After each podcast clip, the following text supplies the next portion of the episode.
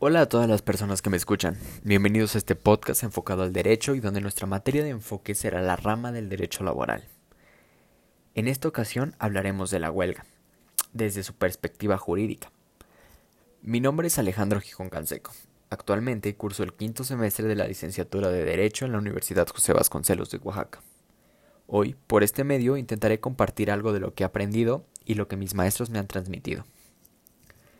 En muchas ocasiones hemos escuchado la palabra huelga, y con ello se te viene a la mente un montón de personas enfurecidas, con letreros y palos afuera de alguna empresa o fábrica, que buscan hacer justicia por mano propia como trabajadores u obreros que han sido afectados en sus derechos. Pero no es tan sencillo. La huelga no es solo eso. Y hoy en este podcast intentaré explicar cuáles son sus objetivos, finalidades y formas en las que se debe llevar a cabo.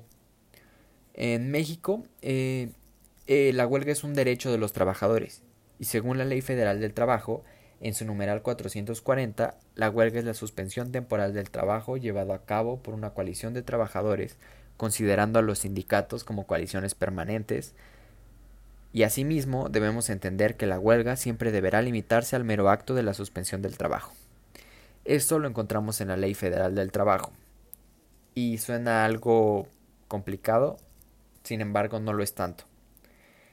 Ya que en palabras más sencillas podemos decir que lo anterior significa que la huelga es un movimiento social, colectivo, que es llevado a cabo entre trabajadores para exigir y hacer cumplir uno o varios de sus derechos, siempre y cuando la huelga sea organizada por cierto número de trabajadores. De lo anterior podemos destacar que la huelga solo puede ser llevada a cabo por trabajadores, es decir, que no puede ser llevada por alumnos de una institución, de una universidad, o por un número de personas que simplemente se juntan en la calle. Existen tres elementos que hacen esencial la existencia de la huelga. Primero, encontramos a la suspensión del trabajo, que ésta consiste en la interrupción temporal de la prestación de servicios personales y subordinados por parte del trabajador y del pago del salario como obligación del patrón. Después, como segundo elemento, tenemos el tiempo que durará dicha suspensión. Como su nombre lo dice, esto solo se refiere al tiempo que durará aquella suspensión de labores. Eh, por último, tenemos a la existencia de una coalición de trabajadores, que es un grupo de obreros que se unen para la defensa de sus intereses comunes. Lo más normal de ver aquí es un sindicato. Eh, constitucionalmente podemos encontrar el derecho de huelga instituido en el artículo 123, en su fracción octava, donde podemos citar lo siguiente. Las huelgas serán lícitas cuando tengan por objeto conseguir el equilibrio entre los diversos factores de la producción, armonizando los derechos del trabajo con los del capital.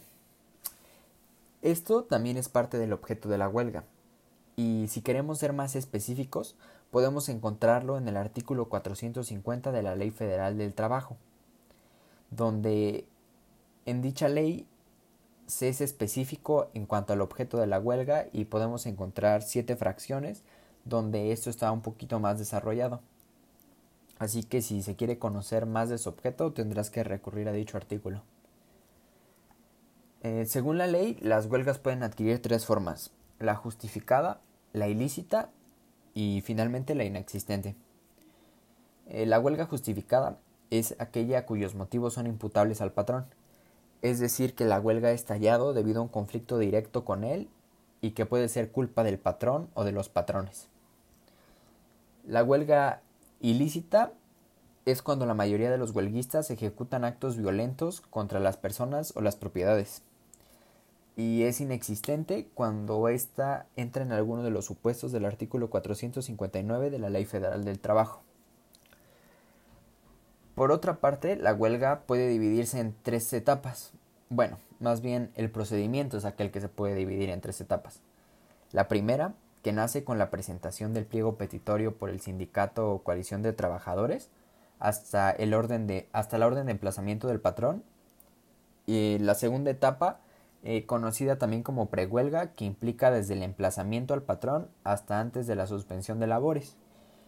Y por último, la etapa que abarca desde el momento donde se suspenden las labores hasta la resolución de fondo del conflicto. Ahora, si queremos conocer el procedimiento de la huelga, debemos recurrir al artículo 920 de la Ley Federal del Trabajo, donde encontraremos los pasos que deberán ser llevados a cabo por aquella coalición que pretende iniciar una huelga. Por mi parte esto es todo, debido al tiempo con el que contamos y la simplicidad de este tema. Gracias por escucharme y espero que este podcast haya sido de ayuda.